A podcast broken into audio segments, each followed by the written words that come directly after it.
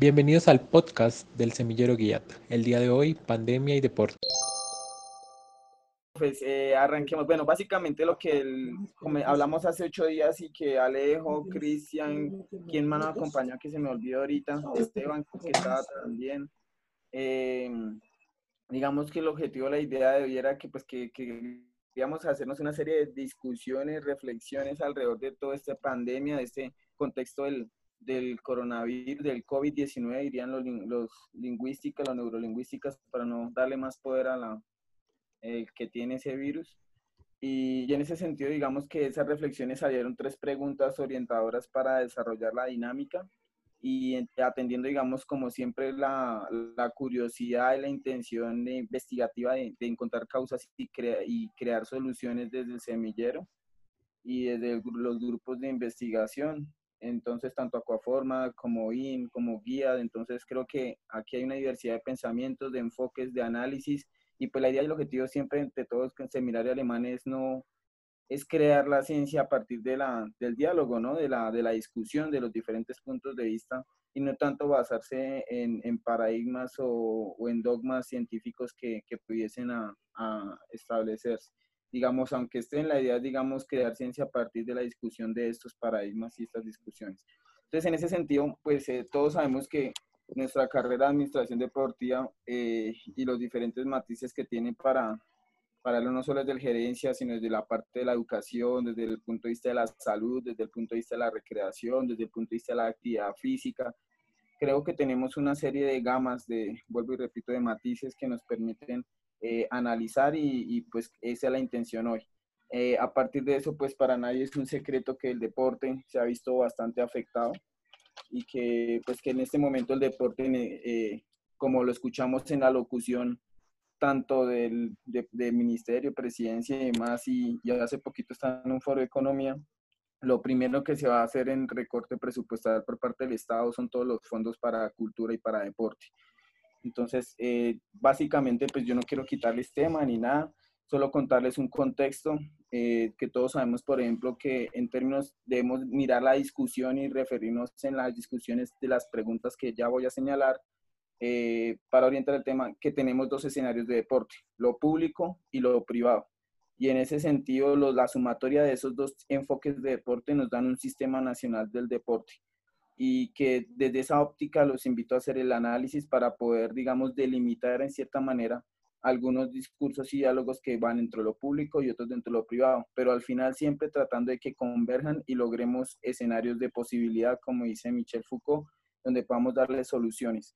Entonces, en ese sentido, quería contarles, por ejemplo, que todos saben que, por ejemplo, en el caso del fútbol, de una disciplina deportiva que en este caso sería privado y de negocios, la serie pues suspendió, por ejemplo, sus prácticas de fútbol. Y en ese sentido nos lleva a que ellos, ellos un antecedente, ellos primero jugaron por ejemplo el partido de Juventus e Inter, lo jugaron a puerta cerrada sin público, pero eh, digamos no era necesario hacerlo porque a partir de ese partido se generaron otros infectados y demás, y así medidas como aplazar eventos de Comité Olímpico, el de Tokio, aplazar eh, Copa América, aplazar eh, UEFA y Champions League. Entonces, entre todo ese contexto se genera una serie de implicaciones que nos llevaría a nuestras preguntas y demás. Entonces, en ese sentido, quiero presentar, pues, a, eh, quiero a los, las personas que nos acompañan hoy, que van a estar pendientes, pues, aportarnos sus puntos de vista. No sé si se quieren presentar. Eh, no sé, arrancamos que con Alejo, si está por ahí, que Alejo ha coordinado su, el, el, podcast.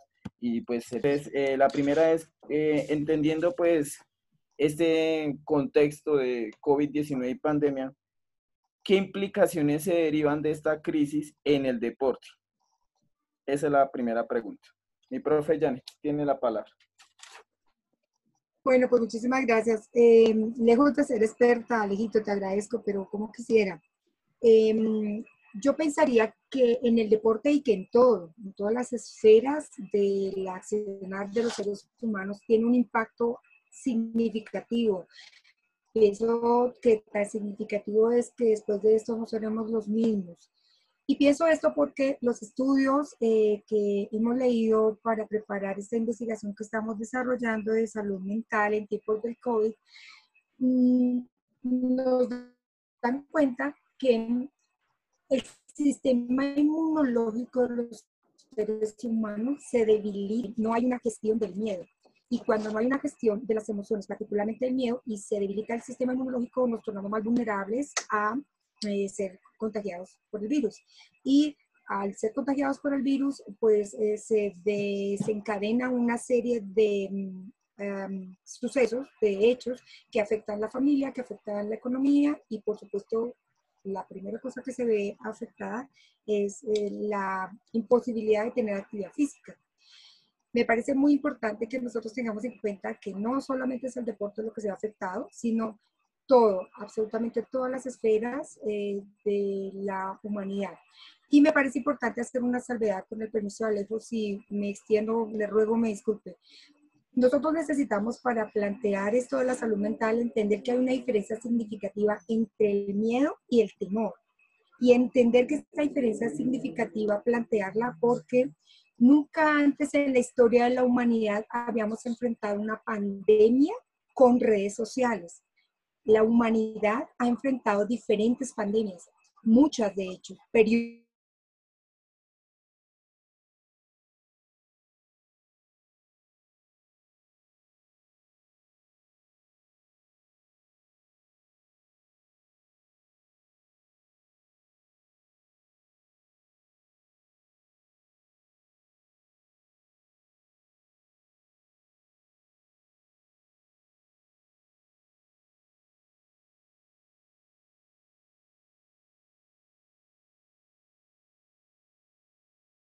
deporte mundial en todo esto. Aquí en Colombia también, no sé si ustedes supieron el domingo que la DIMAYOR envió una carta al Ministerio del Deporte exigiendo políticas porque realmente no hay dinero, hay muchos clubes que están ya prácticamente en bancarrota, que tuvieron que cancelar contratos. Entonces, siento que es más como los planes de contingencia, los planes de mm, que permitan que el deporte no pare, porque es una industria, porque maneja mucho, mucho dinero. Entonces, por ahora ese es mi aporte. Ya con las siguientes preguntas como que sí seguiré desarrollando mi idea, pero pues no me quiero extender mucho tampoco por ahora.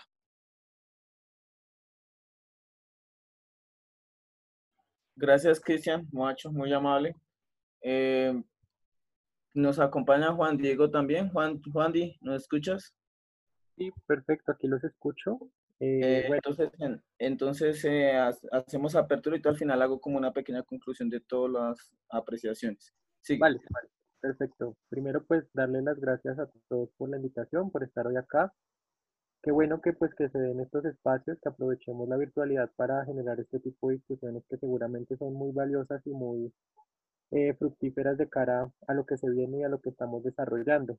Eh, con respecto, pues, a la primera pregunta, eh, tomando un poco la línea de la que nos venía hablando Cristian, unificando un poco de lo que nos habló la profe Janet también en, el, en la primera intervención, y ceñido pues también a, un artículo que encontré de la Universidad del Deporte de Shanghái, de China, en donde nos hablan de la necesidad de mantener actividad física regular durante la pandemia, durante, esta, durante lo que estamos encerrados, que es algo que voy a ampliar también más adelante.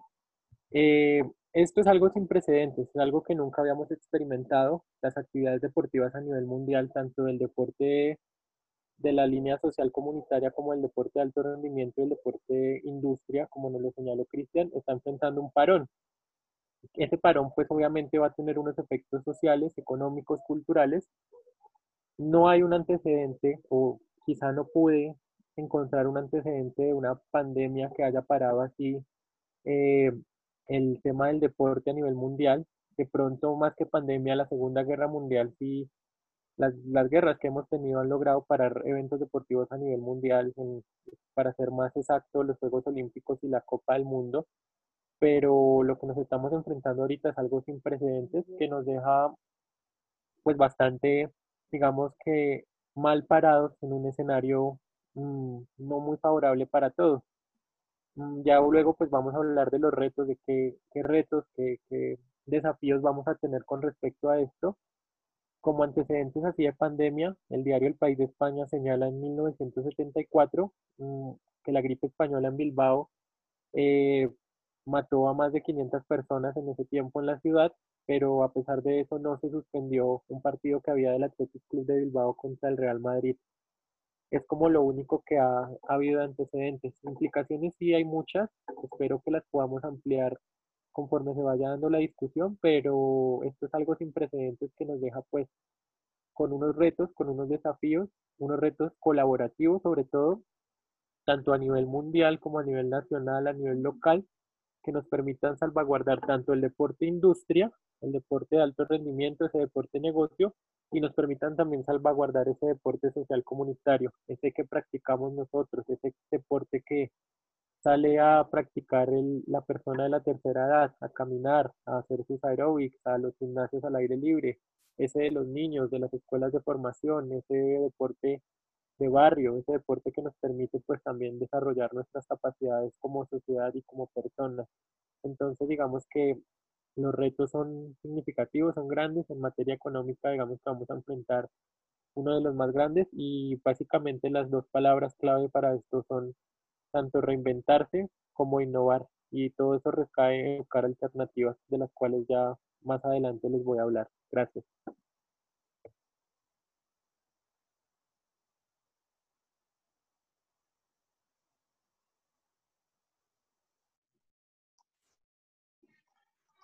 Eh, gracias, Juan Di, muy amable por tu postura, por tu opinión y gracias por el dato de, de, de cómo poder gestionar desde lo administrativo algunos ejemplos, por ejemplo, en el caso de Sevilla, cómo se practicaría la, si se cancelarían todas las prácticas deportivas o no.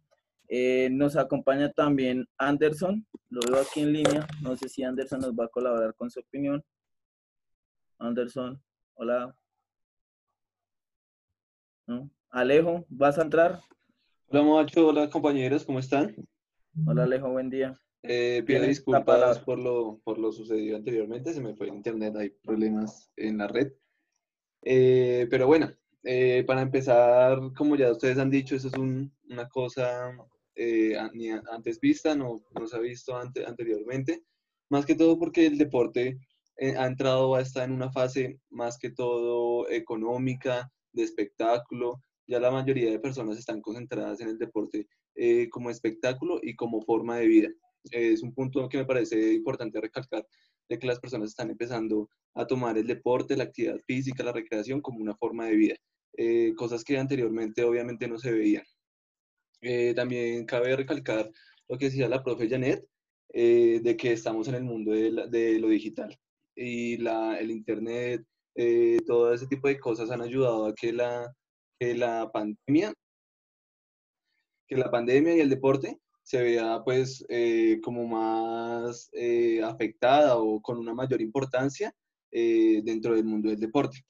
Mm, uno de los factores que más me parece que han, que han tocado la pandemia son las implicaciones económicas que ha tenido en el mundo, más que todo en el fútbol, que es uno de los principales generadores de, de dinero en, en el deporte pues lo que ha pasado eh, con los clubes más grandes del mundo, como puede ser el Barcelona, que han tenido que rebajar un 70% de los sueldos de, de, los jugadores, que pues obviamente es, es, un sueldo absurdo, pues para mí, no sé ustedes qué piensen, eh, del cual eh, Messi ahorita es, en este mes estaría ganando solo 2.28 millones de dólares. Eso es una rebaja considerable para el sueldo que tiene Messi mensualmente pero pues también es, es, es, un, es, un, es algo que se debe asumir pues para que el club y los demás clubes puedan seguir en su funcionamiento. Obviamente manteniendo los, los, los eh, sueldos de los otros empleados.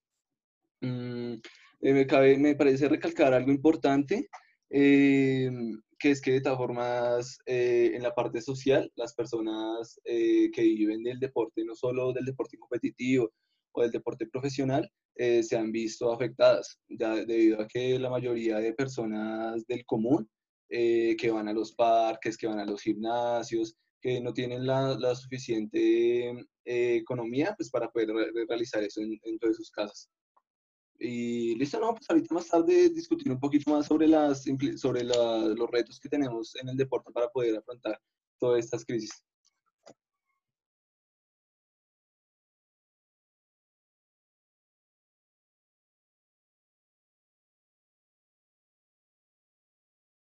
Hola, Alejo. Alejito, muchas gracias por tu intervención. Eh, no sé si eh, nos acompaña Anderson y Michael, si también desean dar su opinión personal en esta primera pregunta. Sería Michael, con gusto. Acá estamos. Muy buenos días para todos y pues me alegra verlos y escucharlos por este medio. Pues eh, según la pregunta, pues yo lo tomaría como desde dos aspectos fundamentales, desde el aspecto eh, negativo y pues el aspecto positivo, porque toda crisis pues trae como una oportunidad para, para hacer nuevas cosas. Entonces, el aspecto negativo, digamos, que yo tomo en el deporte y bueno, en general, es pues las relaciones sociales. O sea, como la profesora Janet nos explicaba, el miedo o el temor va a afectar mucho la las relaciones sociales que, que pues, ya están complejas por el Internet y que cada vez son más distantes. Y pues sabiendo la esencia del deporte, que es fundamentalmente el trabajo en equipo y la colaboración, considero que la, implicación más fuerte va a ser esa. O sea, la poca masificación que se había conseguido en tantos años, con la pandemia, digamos, eh, va a tener una, una, crisis muy grande, ya que las relaciones eh, sociales se van a distanciar mucho más. Los participantes. Eh, al final haremos algunas reflexiones con respecto a, las preguntas. Eh, la segunda, eh, pasamos a la segunda pregunta. ¿Qué retos y desafíos tiene el deporte alrededor de esta pandemia, este virus COVID-19? entonces le doy la apertura. Desafíos y retos, listo. ¿Ya? listo. Entonces, quiero tomar parte del aporte que hizo Juan Diego al principio, porque me gustó mucho como el enfoque en lo que él lo tomó. Digamos, personalmente en mi anterior eh, aporte yo lo tomé más como macro, sí, como ya les había dicho, como con las ligas de fútbol, de la NBA, de la Fórmula 1, y me gustó mucho el aporte que él empezó a dar desde, desde nosotros, es decir, desde el barrio, desde el deporte para todos, desde el deporte es un derecho, ¿sí? Entonces, ese realmente ahora mismo siento que es un problema que todos podemos tener, porque básicamente todos estamos desde nuestra casa y hay personas, no quiero decir que todos, que realmente ya no hacen actividad física por pereza o porque sienten que su casa no es un espacio como adecuado para hacerlo. Entonces siento que eso también debe ser un reto importante que desde nosotros, que desde nuestra casa debemos como sacar adelante para no caer en en ya problemas psicológicos, que es un poco a la pregunta, pero que ya a la pregunta siguiente, pero que ya abre, ya es un abrebocas a lo que estamos tocando, porque realmente una hora de actividad física eh, al día, como que realmente activa tu sistema inmunológico, como que em, te genera como que tu cuerpo está en movimiento, está bajo una misma actividad, entonces eso es algo bueno. Eso es algo que realmente siento que más que un problema podemos ver desde una oportunidad. También estoy de acuerdo con la frase que dijo Alejo, eh, no recuerdo quién la dijo, discúlpame, pero mm, fue que de todo esto hay, hay, que sacar algo bueno, ¿sí? No, no, yo no lo veo tanto como, como una crisis, eh, sino como una oportunidad de ser mejores personas. ¿sí? Entonces, ese es un reto que para mí es clave desde nosotros. Y ya ahí empieza todo, desde el deporte formativo, desde el deporte eh, de alto rendimiento, del deporte, es decir, de todas sus facetas del deporte que nos dice la ley 181, ya va de añadidura. Es decir, si empezamos desde nosotros, desde cada uno, desde la casa de cada uno de nosotros, ya, ya podremos como ir solucionando los demás problemas que, se, que surjan en el camino, ¿sí? Ese principalmente es mi aporte. No es como un aporte tan estructurado, sino quiero dar como un aporte más personal, que siento que desde ahí podemos solucionar muchas cosas.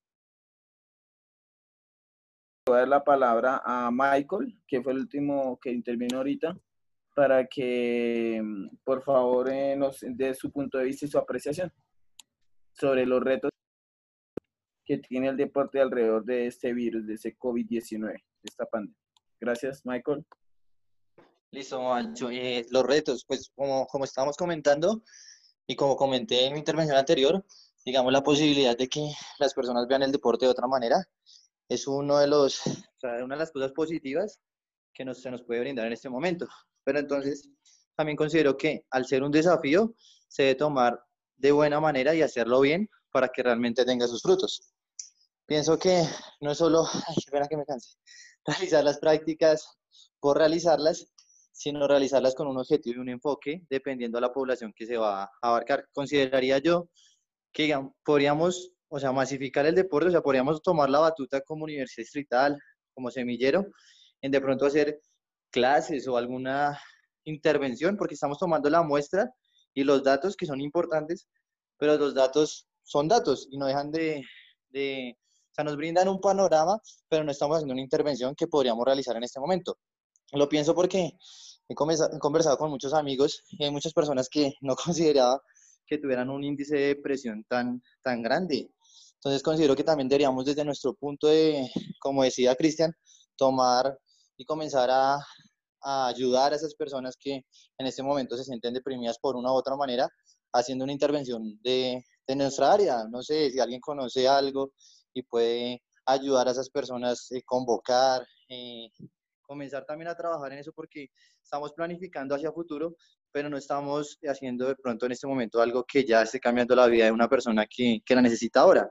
Que la persona puede esperar que nosotros planifiquemos, pero no sabemos si en ese momento llegue o no llegue por los, porque, o sea, hay muchos factores a nivel de, de emociones en la casa que están, eh, de cierta manera, destruyendo con, con la autoestima de las personas y como el deporte, como lo comentábamos, ayuda a fortalecer el sistema inmunológico y también ayuda a sentirse mejor, pues debemos eh, pues tomar ese, ese, ese, rol y esa batuta de, de, comenzar a hacer ese cambio. Entonces pienso que ese también ese desafío tiene que ser nuestro, pero tenemos que tomarlo en el ahora. Esa sería como mi intervención. Gracias, Moacho, muy amable, Michael. Eh, voy con Juan Diego, perdón, con Alejo y después con Juan Diego. Eh, listo, Moacho, muchas gracias. Gracias a los demás compas. Eh, bueno, yo quiero establecer como el principal, uno de los principales retos que el deporte tiene y nosotros como universidad, como todo el sistema eh, del deporte en, en Colombia y en cualquier parte del mundo, es buscar nuevas alternativas para poder eh, llegar a las personas. Eh, nos damos cuenta de que el deporte es de masas y es de reunir gente, pero de todas formas eh, con esta crisis es una oportunidad para ver las falencias que hemos tenido en el sector del deporte con las nuevas alternativas, tanto digitales, tecnológicas, los diferentes tipos de deportes que no son solo los tradicionales, como los eSports, pues eso es un tema que a mí me gusta mucho, y me gustaría recalcarlo pues, en, lo principal, el cómo, el cómo las nuevas plataformas y los, los influencers, eh, las personas que, tienen, que llaman mucha gente por las redes sociales, pueden influir de una manera positiva. Eso es lo principal, de que influyen de una manera positiva y eh, al ser humano, que es lo que estamos perdiendo últimamente con toda la tecnología y con, con este, este distanciamiento tan grande. Eh, buscar alternativas económicas para el crecimiento, nos damos cuenta de que la mayoría, que los más afectados son las personas que trabajan el día a día, entrenadores, eh, personas que necesitan eh, de, su, de su trabajo eh, pues para poder sobrevivir. Tenemos que buscar alternativas económicas para que estas personas sigan adelante y no solo unos pañitos de agua tibia como creo que hizo el, el, señor ministro acá en Colombia, con los 500 puestos de trabajo o, o simplemente eh, ayudando en muy pocas cosas. Eh, una de las principales cosas que me gustó de, la propuesta que dio el señor ministro es la utilización del canal institucional para actividad física. Eh, no sé si ustedes sepan, eso también lo está haciendo el IDRD en su página de Facebook, está haciendo programas de actividad física pues, para, las, para que las personas se mantengan activas y no caigan en, depresión o en, o en las mismas problemas mentales que pueda llegar a tener la persona. Entonces, esos son como mis principales eh, retos que debe tener el deporte, buscar nuevas alternativas digitales. No nos podemos quedar en la, en, la era antigua, en lo que eh, se conocía como lo tradicional, sino buscar nuevas oportunidades digitales para poder llegar a la gente. Gracias, Alejo. Muy amable por tu intervención. Aquí las apunté, tus puntos de vista. Eh, sigue Juan Diego y por último, Cris. Perfecto. mil gracias. Bueno, digamos que con respecto a los retos y sacando un poco el producto de, mi intervención anterior, yo cuando hablamos, cuando dije el tema de los retos, eh, ahí me escuchan bien, ¿cierto? Sí, te escuchamos. Vale, vale, cuando, cuando hablamos del tema de los retos en el deporte con respecto a lo que nos trajo esta pandemia, a lo que nos trajo este aislamiento, este confinamiento, yo nombré, mencioné dos términos muy importantes que eran el reinventarse y el innovar. ¿Eso qué conlleva? Pues el buscar alternativas. Alternativas como reto y como desafío a corto, a mediano y a largo plazo. En el corto plazo, eh, obviamente el deporte como industria debe manifestarse en un reto colaborativo. Hemos visto, por ejemplo, que el Real Madrid en España, con el Estadio Santiago Bernabéu, pues puso a disposición este recinto para, para eh, ser canal de, de, banco de alimentos. Vemos que en Brasil el estadio, no recuerdo ahorita cuál, creo que el estadio de, de Brasilia también se puso a disposición para hacer un, un, un hospital transitorio para los, los infectados. El de Santos, no, fue el de Santos, el del Pacambu. De, del Santos de Brasil. Asimismo, hemos visto por aquí que algunos coliseos también van a funcionar como, como estadios transitorios. Entonces, digamos que ese reto colaborativo es a corto plazo, ver cómo el deporte puede hacerle también juego a la pandemia, cómo podemos ayudar desde nuestra perspectiva de deporte e industria. Eh, al mediano plazo, ahí sí entra el tema de buscar alternativas y muy en la línea de lo que nos habló Alejo con el tema de los deportes electrónicos. Ver también cómo, los, cómo las organizaciones deportivas empiezan a implementar este tipo de, de, de mecanismos pues para hacerle frente tanto a la crisis económica como a la crisis social que, que estamos viviendo ahora, para así no perder tampoco sus, sus, sus stakeholders, sus grupos de interés y generar nuevas alternativas que puedan ayudar en este tema. A largo, eh, ya saliendo un poco del espectro del deporte industria y volviendo, siguiendo las metas de, del mediano plazo, eh, encontramos también el tema que ustedes tocaron de la actividad física de manera autónoma. Entonces, cómo eh, a partir del deporte social, el deporte de la gente, cómo esta actividad física autónoma se empieza a estimular. En el estudio que estamos realizando sobre salud mental en estudiantes, nos hemos dado cuenta en el, en el componente de bienestar físico y de actividad física, nos damos cuenta de algo muy interesante y es que las personas que venían realizando actividad física están dejando de realizarla a raíz de la cuarentena, que era lo que nos mencionaba Cristian. Y las personas que no estaban realizando actividad física eh, cuando no estaban en aislamiento, en su gran mayoría tomaron el aislamiento como una oportunidad para empezar a ejecutar actividad física en su casa, por medio de canales de YouTube, por internet, por estas nuevas medidas que tanto el Ministerio del Deporte como los institutos locales y departamentales están implementando, que fue lo que nos mencionó Alejo. Entonces vemos una perspectiva algo interesante. Los que hacían en la calle dejaron de hacerlo en la casa y los que no hacían en la calle están empezando a hacerlo en la casa. Entonces hay que buscar estrategias también para ver cómo logramos unificar ambos sectores y cómo todos empezamos a tener hábitos de vida saludables pues dentro de nuestra casa y seguirlo sosteniendo cuando pase la, la pandemia cuando podamos salir nuevamente a las calles. Eso como retos a mediano plazo, a largo plazo obviamente retos económicos que implican eh, la reorientación de recursos con respecto al deporte, la actividad física, la recreación, no solo a nivel gubernamental, sino también a nivel privado.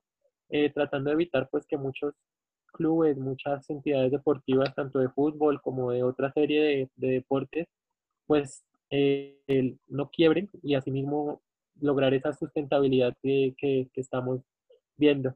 Otro aspecto que quería recalcar con los retos es ver cómo los objetivos del desarrollo sostenible a partir de ahora van a cambiar y van a cambiar bastante.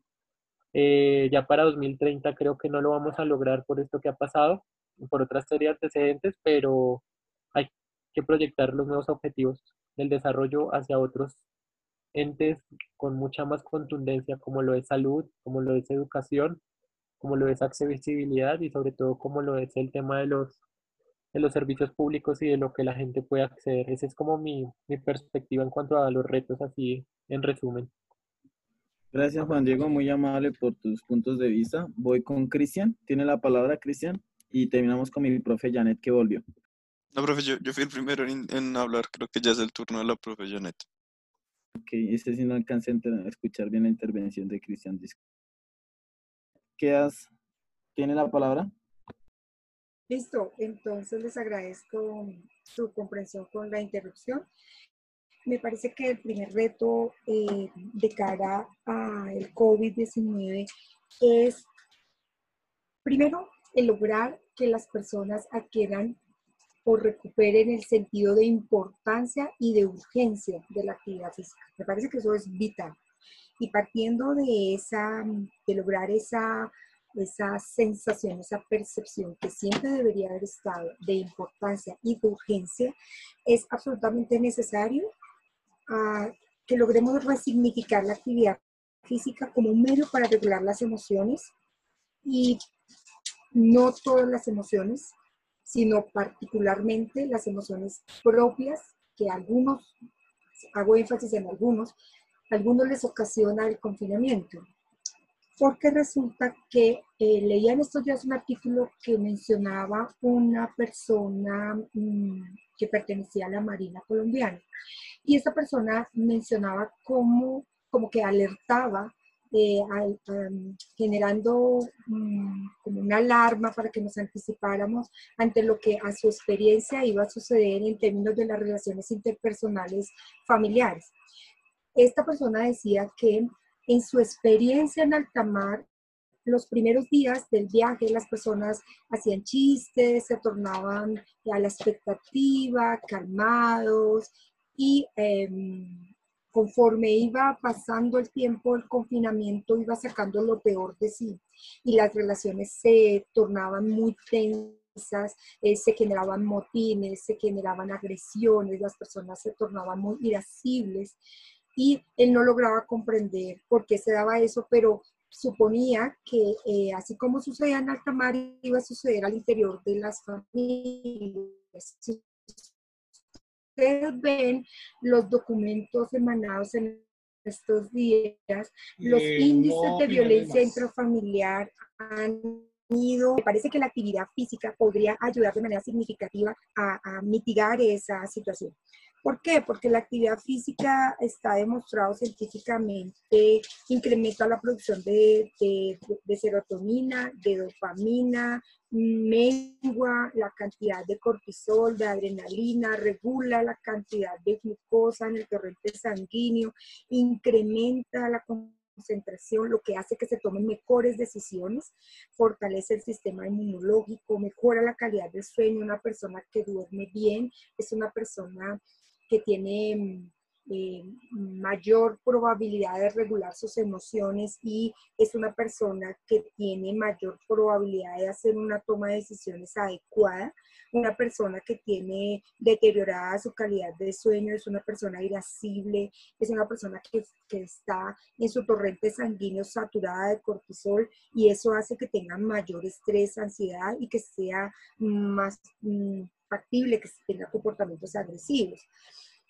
Bien, entonces decíamos resignificar esa actividad física. Me parece que la otra cosa que debemos hacer es resignificar o que el desafío es el lograr resignificar la actividad física como un medio para mejorar la primera relación que un ser humano debe mejorar y es consigo mismo.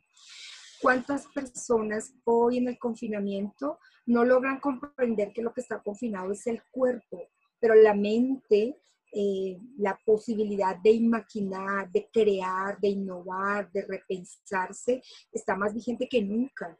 Em, en esa medida, en ese orden de ideas, una persona que logra resignificar el confinamiento lo ve como una oportunidad para emprender un viaje al fondo de sí mismo y lograr revisar dentro de sí a través de la actividad física un cúmulo de elementos que le van a ser muy benéficos para su salud física, en el entendido que no hay salud física sin salud mental. Siempre la salud mental será el prerequisito, la condición sine qua non para que tengamos em, salud, salud física. Y esa salud física se va a ver mediatizada por un sistema inmunológico fuerte o sólido que logre enfrentar un virus. También en el entendido que el virus no va a mm, desaparecer porque estemos confinados. El virus sigue, eh, de hecho sigue multiplicándose y sigue mutando. Pues, podría suceder en el peor de los escenarios que el virus mutara a un nuevo virus que fuese más fuerte y que ocasionara muertes o que fuese letal, porque no todas las personas contagiadas eh, terminan muertas o no es el virus, no, de por sí mismo no es letal. Entonces podría suceder que eso pasara si el sistema inmunológico de los que están confinados y de los que no logra hacer el ejercicio de eh, fortalecerse, el virus va a perder la posibilidad de que sea letal. Bien, si logramos resignificar o considero que otro reto es que se resignifique la actividad física como un medio para mejorar las relaciones interpersonales, conectando con lo que decía anteriormente, si yo logro tener una mejor relación conmigo, eh, un mejor diálogo conmigo, un, comprender y aceptar y perdonar lo, lo que me he equivocado y demás, puedo tener la posibilidad de tener relaciones sanas con las personas que tengo cerca en la cotidianidad, máximo en un confinamiento. Me parece que eso es de, de, aportar en este momento como estación. Profe Janet, muy amable por tus valiosos puntos de vista. Eh, voy a dar camino a la última pregunta y al final hacemos unas conclusiones de esta valiosa conversación. Nuestra última pregunta nos implica eh, saber cuáles son los beneficios, claro que ya lo han mencionado implícitamente, pero cuáles son los beneficios que ofrece el deporte y la actividad física a la salud mental en esta pandemia. Eh, quisiera antes de dar la apertura a las preguntas, voy a arrancar esta vez con Juan Diego, eh, precisar que una cosa es ejercicio deportivo, otra cosa es actividad física y otra cosa es deporte. Entonces, precisar estos conceptos, precisar también eh, los enfoques nuevamente, tanto lo público como lo privado, porque independiente de que la pandemia sea general, a la hora de gerenciar y administrar el deporte se necesitan elementos específicos para poder contrarrestar pues, eh, causas y problemas puntuales. Básicamente eso, entonces le voy a apertir a, Juan Diego. Eh, Juan Di. Entonces, pues Cristian, dale, Moacho, arranca el voz. Bueno, eh, primero antes, ese es un tema que realmente me llama mucho la atención, toda esta parte de, manejo de emociones. Ya la profe Janet dio como un abre bocas muy amplio de, todo esto que, que lleva consigo eh, esto de la pandemia. Primeramente, uno de los beneficios, que primero quiero tomarlo de, de manera personal, que hace el deporte, digamos, la, perdón, la actividad física eh, en, este, en esto es de que uno permite como conocerse a sí mismo, ¿no? Uno permite como conocer sus, sus límites, sus alcances, sus virtudes, sus debilidades. Y siento que este, ese una frase que dijo la profe Janet que realmente me llamó la atención es de que el cuerpo está aquí, pero la mente sigue en funcionamiento, ¿sí? La mente sigue produciendo. Eh, con todas las actividades que hacemos diariamente. Entonces, ese es un aporte que también como que uno le permite conocerse a sí mismo, eh, permite mm, también el manejo de las emociones, como controlarlas, porque ya el círculo es más pequeño, ¿no? Porque ya ves a las mismas personas, compartes con las mismas personas, aprendes el comportamiento de estas personas, entonces si tal vez hay cosas que a ti no te agradan o como que no compartes, aprendes a sentir empatía. Sí, porque, bueno, eso es un concepto muy básico, pero es algo que tenemos que tener en cuenta. Todos somos diferentes, todos tenemos distintas percepciones ante diferentes hechos, todos tomamos las cosas de diferente manera, pero es algo que realmente muchas personas no entienden y sienten que todos los tomamos de igual manera. ¿Sí? Entonces, ese es un hecho que también, como el hecho de que uno se puede conocer a sí mismo, puede conocer su manejo, o sea, puede, mejor dicho, puede entender el manejo de sus emociones, puede entender a los demás, puede aprender a sentir empatía, que fue lo que empezamos a hablar desde el principio con estas preguntas, cada uno con sus aportes, y es algo que realmente podemos poner en práctica para que cuando esta situación como que culmine y ya empecemos otra vez nuestra vida eh, normal, como que esas cosas ya las podemos poner en práctica y que sintamos un cambio dentro de nosotros mismos. Yo, por ejemplo, siempre digo que nuestra mayor, competencia, nuestra mayor competencia somos nosotros mismos. Eh, si una persona es de determinada manera, tú tienes que sacarle el provecho de esas cosas buenas que esa persona tenga, ¿sí? Tal vez hay cosas que tú no compartes, pero hay algo que tú sí puedes aprender en tu vida y hacerlo a la manera en la que tú creas la mejor. Entonces, yo siento que eso es algo que realmente clave que tenemos que hacer cada uno de nosotros con toda esta situación que, está sucediendo. ¿sí? Eh, el manejo de eh, las relaciones interpersonales también es algo clave, ¿sí? Porque si tú no disfrutas de tu propia compañía, no vas a poder disfrutar la compañía de los demás. Entonces, como que ese, a veces ese pesimismo, ese, como esa pereza, como esa actitud negativa de que los días pasen, pero pues tú qué estás haciendo mientras los días pasan, ¿sí? Tienes que hacer algo que te haga feliz, haz una actividad diferente, haz algo que, de pronto esto me salgo un poco más del tema deportivo, si no lo digo más del tema como de interés general, haz actividades que te enriquezcan, ¿sí? Entonces, eso principalmente es mi aporte. Sigue la profe Janet, que es un poquito más eh, experta en el tema.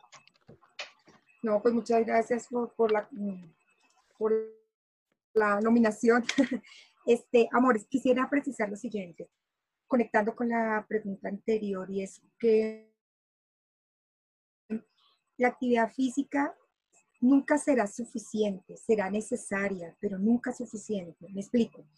Debe ir acompañada de otras estrategias y otras acciones que ayuden a consolidar esos beneficios. Por ejemplo, la lectura o como decía Cristian, eh, el acompañar con algo que, que tú disfrutes, cocinar, mm, tejer, bordar, limpiar, bueno, en fin.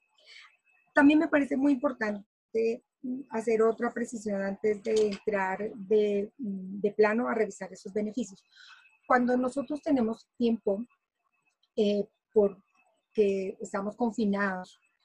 Eh, la mayoría de las personas buscan entonces el refugio Netflix o que está bien, el refugio em, películas y este tipo de cosas que están bien.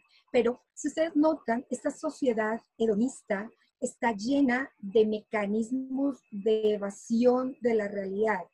Entonces, cuando nosotros estamos en la cotidianidad, en el afán del día a día, tenemos el pretexto y la justificación perfecta para no hacernos cargo y no hacernos responsables de lo que debemos hacer y de lo que debemos gestionar, que en el fondo de nuestro ser sabemos que hace la diferencia entre el éxito y el fracaso, entre el bienestar o no, entre la depresión y la alegría, pero lo postergamos por miedo a afrontarlo, porque nos faltan em, de pronto un repertorio de afrontamiento adaptativo, porque no tenemos mm, patrones de recuperación, porque no se nos ha enseñado em, esos patrones. Buen día. Entonces, si nosotros tenemos en consideración que en este momento del confinamiento ya no hay ese pretexto de es que tengo clase, es que tengo trabajo, es que sino está todo el tiempo, tenemos que afrontar el silencio, el encontrarnos con nosotros mismos de cara al espejo y nuestra realidad, nuestros miedos, nuestra ansiedad, nuestras debilidades, nuestras fisuras y todo eso configura una excelente oportunidad como nunca antes en la historia de nuestras vidas para hacer lo que hemos estado dejando de lado o aplazando. Entonces, la actividad física me ayuda pero no es únicamente la actividad física. Yo debo acompañar la actividad física de, por ejemplo, meditación, por ejemplo, de yoga, por ejemplo, de tener un tiempo de silencio conmigo, por ejemplo, para los que somos creyentes, un tiempo de oración, un tiempo de estar en el silencio y de afrontar mis propios ruidos que me permitan encontrarme. Si en este momento la humanidad no termina de entender que esto es un proceso de selección natural y que acá salimos o fortalecidos o muertos, entonces nos habremos perdido una oportunidad de oro para crecer y salir siendo mejores personas. Bien, teniendo en, perspectiva esa, esa panorámica, la actividad física proporciona eh, una una disminución en la tensión arterial. Los estudios del COVID-19 muestran que los hombres son más propensos que las mujeres y que los hombres que tienen tensión arterial alta son aún más propensos que el resto de los hombres. La actividad física es un medio para menguar o regular la tensión arterial, igual que otros elementos que procuran eh, deleite o placer.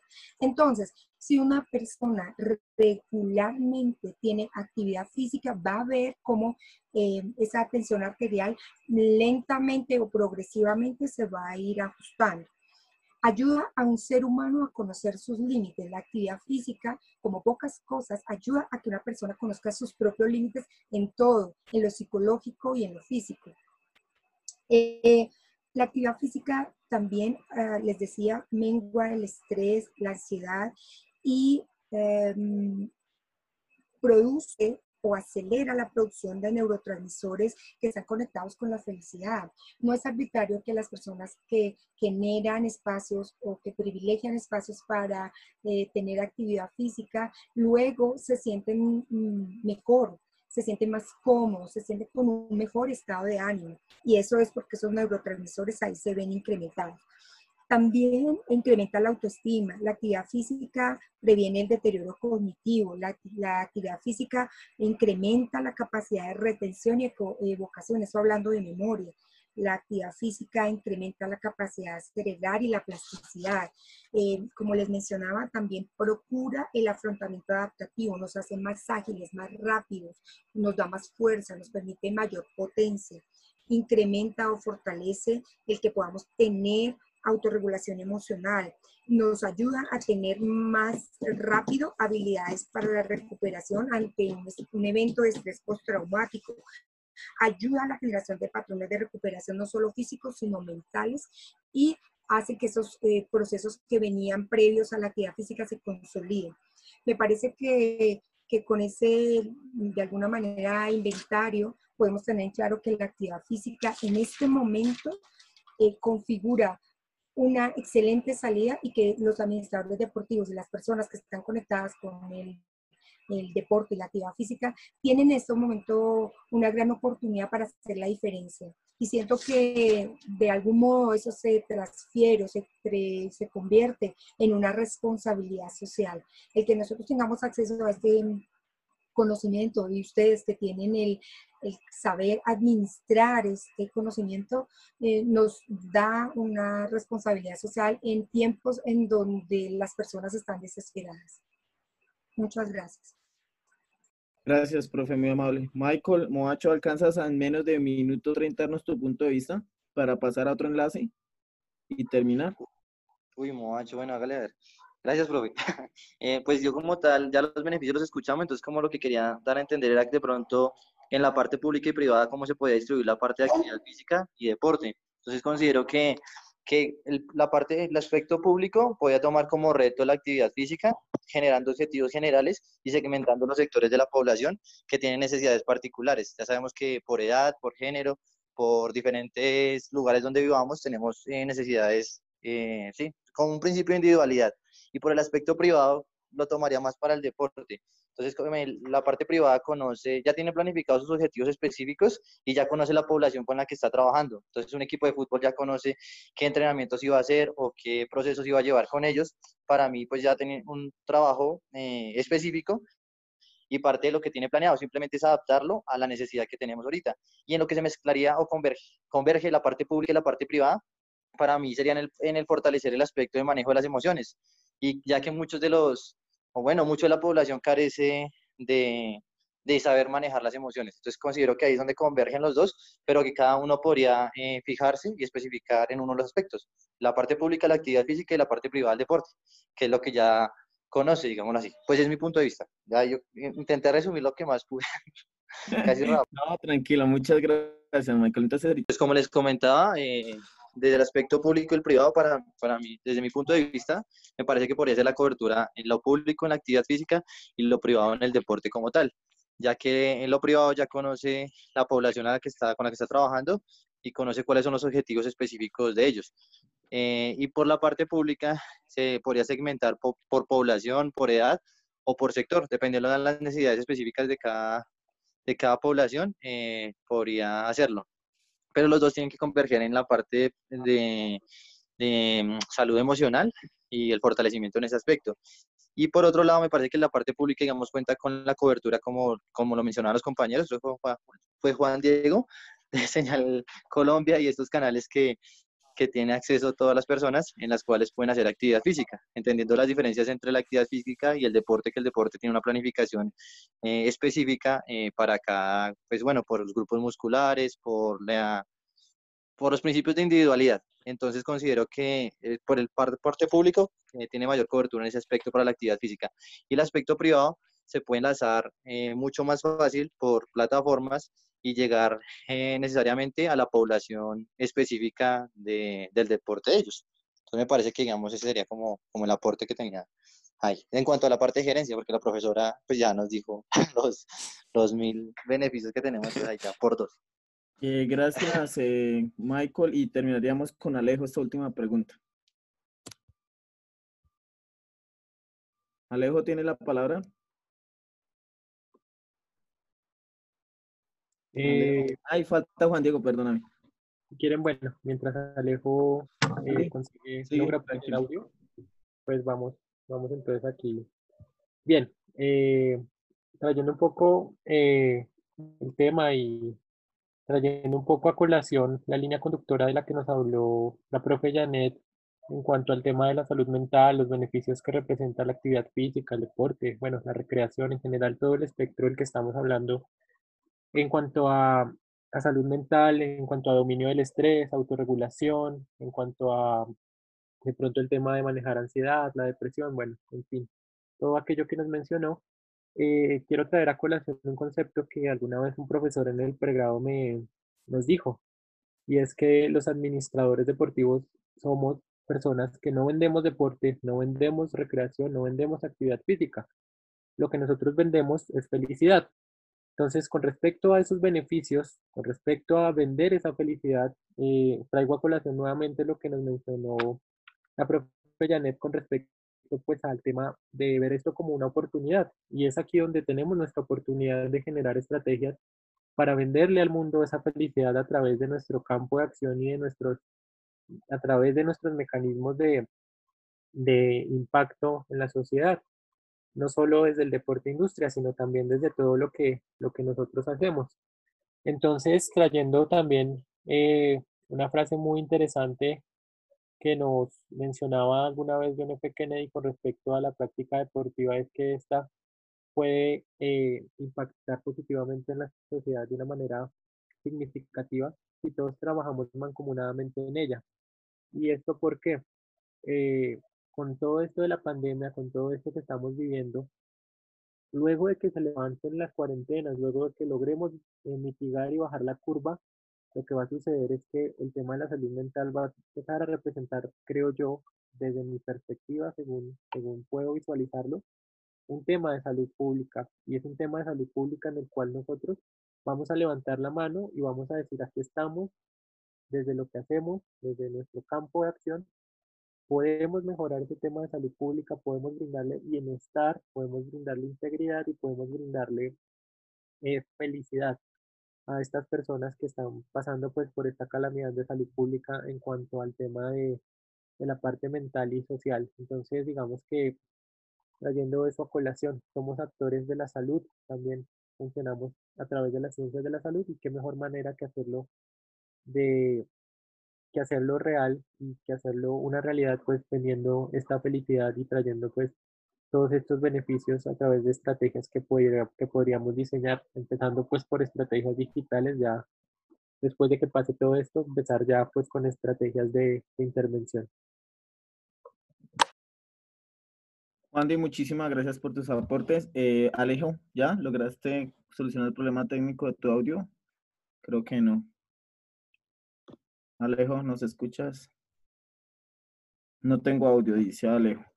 Bueno, eh, entonces en ese sentido, recogiendo todas las perspectivas de las preguntas, voy a remitirme a hacer una especie de síntesis. Eh, de pronto, si los participantes consideran que algo importante por fuera, eh, bienvenidos a, a indicar.